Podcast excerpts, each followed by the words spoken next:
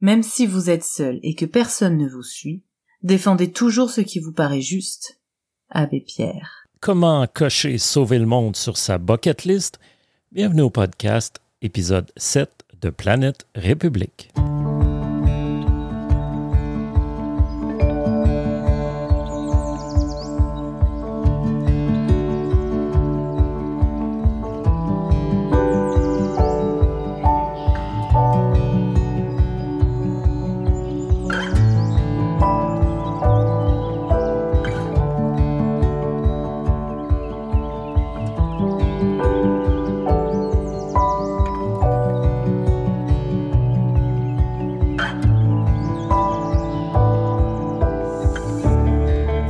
Historique du mouvement planétariste. Partie 2.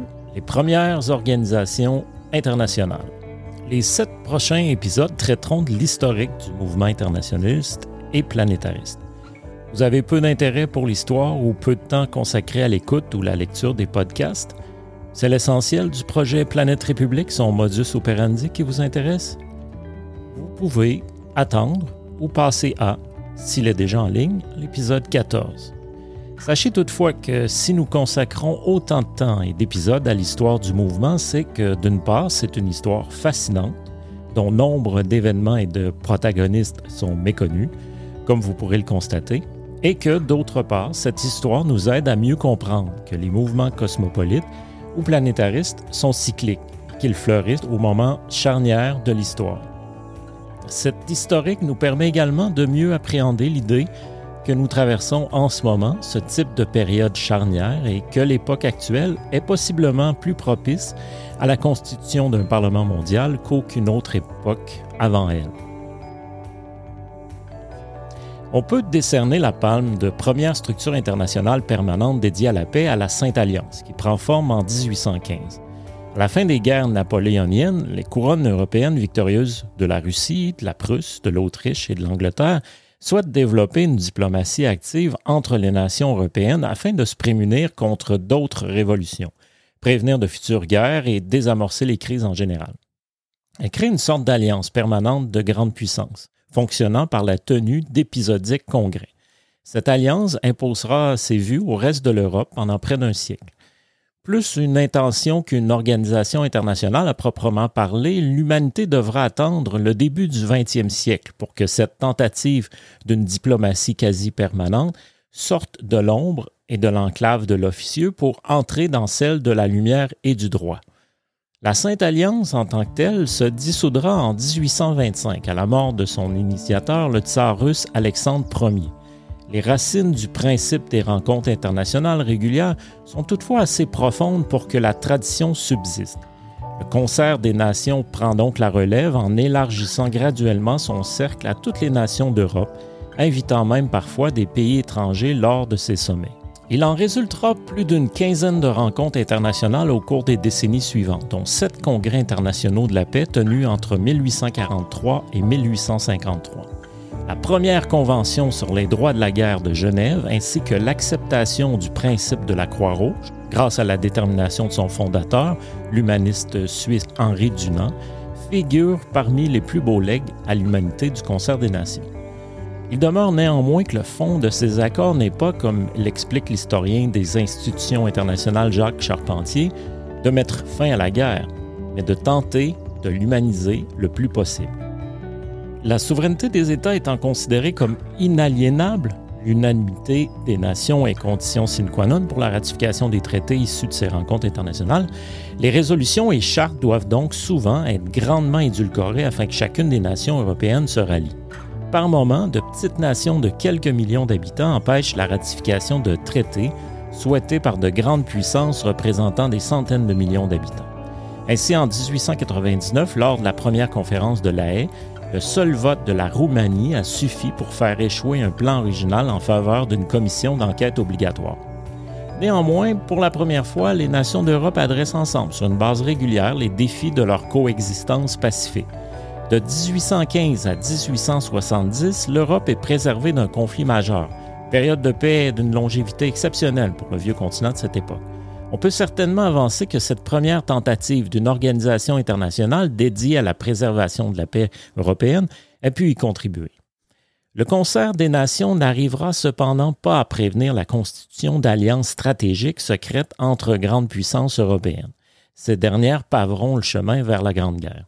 Pendant ce temps, de l'autre côté de l'Atlantique, et ce dès 1815, des juristes américains créent des sociétés pour la paix en vue de la promotion de l'instauration de tribunaux internationaux, gardiens d'une règle de droit international.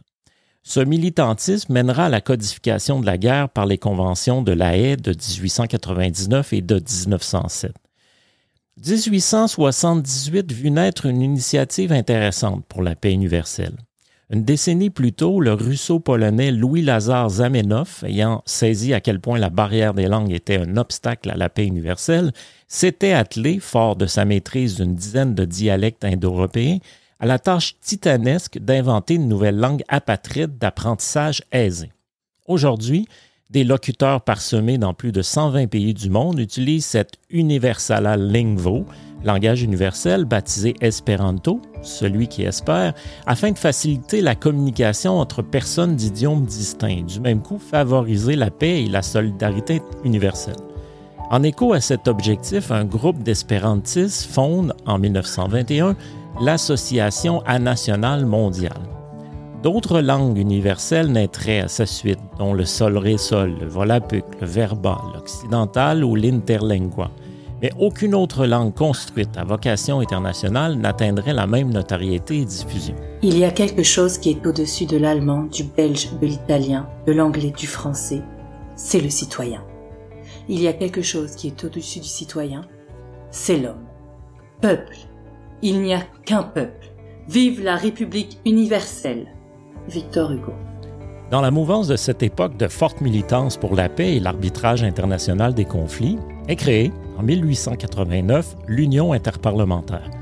Cette organisation mondiale des parlementaires, dont les députés français et britanniques Frédéric Passy et William Randall Kramer furent des principaux instigateurs, demeure encore à ce jour la plus ancienne institution internationale à caractère politique. Ses débuts sont modestes. Seulement neuf États sont représentés par des parlementaires à la première conférence de Paris en 1889.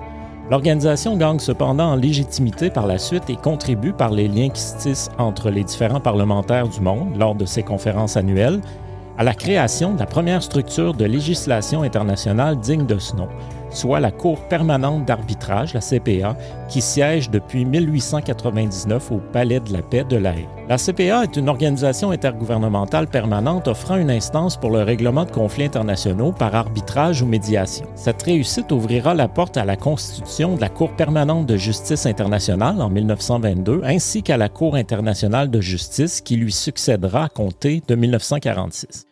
L'Union interparlementaire compte aujourd'hui 173 pays membres, à l'exception notable des États-Unis qui s'en retirèrent en 1988 alors qu'ils en avaient été l'une des nations fondatrices. La mission primordiale de l'organisation est désormais la promotion de la démocratie dans le monde. En 1910, la New York Peace Society fonde le World Federation Committee qui changera de nom pour World Federation League en 1912. Les fédéralistes défendent l'idée qu'un gouvernement mondial peut être instauré par une fédération des nations, comme la Suisse existe par une fédération de cantons. Il n'y a pas de fibre nationaliste en moi, seulement une conscience aiguë d'appartenir à la grande famille humaine. Rosika La Grande Guerre de 14-18 commence à cheval, mais se termine avec l'utilisation massive de tanks, de sous-marins, d'avions et de l'arme chimique du gaz moutarde. Elle entraîne dans la mort plus d'êtres humains que tout autre conflit antérieur. Les intellectuels du monde commencent à réaliser que les nouvelles technologies de la guerre, de plus en plus meurtrières et dévastatrices, pourraient à terme menacer la survie même de l'humanité. Fort de ce constat, Leonard Woolf, mari de l'écrivaine Virginia Woolf, publie en 1916 International Government. Toujours en 1916, le prolifique écrivain socialiste de science-fiction H. G. Wells fonde à Londres la League of Free Nations Association. De 1902 à sa mort en 1946, il publiera une douzaine d'essais sur l'unification nécessaire de l'humanité. C'est toutefois son œuvre de 1928, La conspiration au grand jour, qui reçut le plus grand écho. Pour la première fois, un des avocats de la gouvernance planétaire explique les étapes concrètes pour y arriver. En 1917, l'humaniste théoricien du solidarisme, futur prix Nobel de la paix et ministre d'État français Léon Bourgeois, propose la création d'une société des nations dotée d'une armée internationale dédiée à la préservation de la paix dans le monde. La même année, Sri Aurobindo, homme politique influent de l'Inde, propose dans l'idéal de l'unité humaine la création d'un État mondial. Il y postule que cette idée est inscrite dans la conscience même d'une humanité qui aspire à l'unité. À preuve que l'idée est dans l'air, à cette même époque, Trotsky, Lénine et les bolcheviks tentent d'instaurer la dictature du prolétariat par des républiques soviétiques et entendent poursuivre le rêve de Marx et Engels et des internationales socialistes en unifiant l'ensemble des travailleurs de la planète. En 1919, le traité de paix de Versailles concrétise la création de la Société des Nations, la SDN, première association officielle structurée mais surtout permanente d'États dédiés à la préservation de la paix mondiale. L'organisation internationale, qui ne comptera à son apogée que 45 nations membres, est destinée à l'arbitrage des conflits et dotée pour cela de la capacité de sanction collective contre les pays récalcitrants. Une première mouture de Conseil de sécurité prend forme. Les grandes puissances du début des années 20, la France, la Grande-Bretagne, le Japon et l'Italie, y détiennent un siège permanent. L'Allemagne se joint brièvement à l'organisation de 1926 à 1933. Le Japon la quitte la même année. L'URSS naissante ne joint les rangs qu'en 1934 pour en être bannie en 1939 par son invasion de la Finlande. Les États-Unis ne feront jamais partie de la SDN. Pourtant, ce fut un président américain qui en avait été le principal architecte. Les Américains avaient fini par être entraînés dans le conflit européen auquel ils ne souhaitaient pas prendre part lorsque des paquebots et navires marchands américains furent coulés par des sous-marins allemands voulant empêcher le ravitaillement de la Grande-Bretagne. De nombreux civils et soldats américains perdront la vie dans une guerre qui, de prime abord, ne les concernait pas. Ce n'est pas surprenant dans ce contexte qu'à la fin de la Première Guerre mondiale, ce soit Woodrow Wilson qui porte le projet d'une première organisation internationale visant à préserver la paix dans le monde. Son gouvernement estime que l'instauration d'une règle de droit international pourrait éviter certains conflits à l'humanité. Après tout, en 1872, l'arbitrage du Brésil, de l'Italie et de la Suisse dans le dossier de la violation de la neutralité pendant la guerre de sécession de la Grande-Bretagne, qui avait permis la construction et la vente aux confédérés du navire l'Alabama, avait évité une guerre entre cette dernière et les États-Unis. Le discours historique en 14 points du président Wilson devant le Congrès américain en janvier 1918 servira de boussole morale au traité de paix de Versailles et à la Société des Nations. Or, il ne réussira jamais à faire ratifier l'adhésion américaine par son Sénat qui craint que le pays soit forcé, de par la structure de l'organisation, à contribuer à une force de maintien de la paix malgré son opposition. Pourtant, au sein du Conseil de la SDN, organe décisionnel suprême, la pratique de l'unanimité est généralisée. La justification en est justement qu'en cas d'engagement militaire afin de contraindre des belligérants, les cinq grandes puissances détenant un siège permanent au Conseil auront à déployer l'essentiel de l'effort de guerre.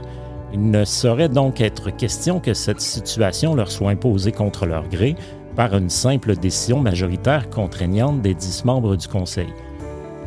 La SDN connaît dans les premières années de son existence un certain succès d'estime lors d'arbitrages de conflits dans les Balkans. Le pacte Brian Kellogg, revendiquant l'illégalité de la guerre, signé en 1928 par 63 des 68 États de l'époque, revêt également une belle symbolique. Ironiquement, ce pacte est toujours en vigueur aujourd'hui. La SDN posera aussi les bases d'une réelle politique de désarmement. Mais à la fin des années 20, les enjeux se corsent. Lors de l'invasion de la Mandchourie par le Japon et de l'Éthiopie par l'Italie, la SDN démontre clairement ses limites. Le souvenir de la Grande Guerre encore frais en mémoire, les grandes puissances ne sont tout simplement pas prêtes à risquer d'amorcer l'engrenage d'un autre conflit au nom de principes moraux. La proposition de bourgeois d'une armée internationale n'ayant pas été retenue, l'institution est faible, sans dents. L'Allemagne d'Hitler comprit dès lors que la Société des Nations ne serait pas un obstacle à ses projets expansifs. Être citoyen du monde, c'est parier pour la survie de l'humanité. Jean Rostand. On peut lire dans le préambule de l'acte constitutif de la SDN que le Conseil, organe exécutif suprême, doit se composer de quatre membres permanents représentant les principales puissances alliées, c'est-à-dire des vainqueurs de la guerre. Pour les spécialistes des organisations internationales, Anne Peter et Maurice Bertrand, il s'agirait bien, comme pour l'ONU 30 ans plus tard, d'un traité d'alliance entre puissances victorieuses qui entendent maintenir l'ordre qu'elles ont établi. Ce lien avec la Grande Guerre ainsi que la structure institutionnelle mise en place ont largement contribué à saper l'autorité, la légitimité de la SDN et expliquent le manque de confiance dans l'organisation. De plus, le principe unanimitaire reliquat du concert des nations, dont on aura tenté de restreindre l'utilisation comme mode décisionnel, est tout de même grandement utilisé au sein de l'Assemblée générale. Dans son livre Le droit de veto, Georges Sell illustre bien le vice caché de la Société des Nations. Le Libéria, théoriquement, aurait pu s'opposer au vote du budget et par là condamner l'institution à fermer ses portes. La petite histoire lui donnera raison. En septembre 1938, les votes de la Pologne et de la Hongrie font échouer une proposition de modifier la règle d'unanimité afin qu'un État qui est partie prenante d'un conflit ne puisse plus empêcher le Conseil de prendre des mesures visant à préserver la paix. Lors du déclenchement du conflit de 39-45, la SDN sera dissoute par son impuissance à remplir son unique mandat, soit préserver la paix universelle la postérité tenterait de tirer des leçons des faiblesses de la SDN. Voilà, c'est tout pour l'épisode 7. Merci à Magali Roland d'avoir prêté sa voix aux citations. Vous trouverez sur la section blog de planèterépublique.org, tel qu'écrit sur le logo du podcast, le texte du podcast ainsi que ses références et d'autres textes. Vous trouverez également sur planèterépublique.org les liens pour devenir membre, acheter le livre en version e-book ou encore faire un don.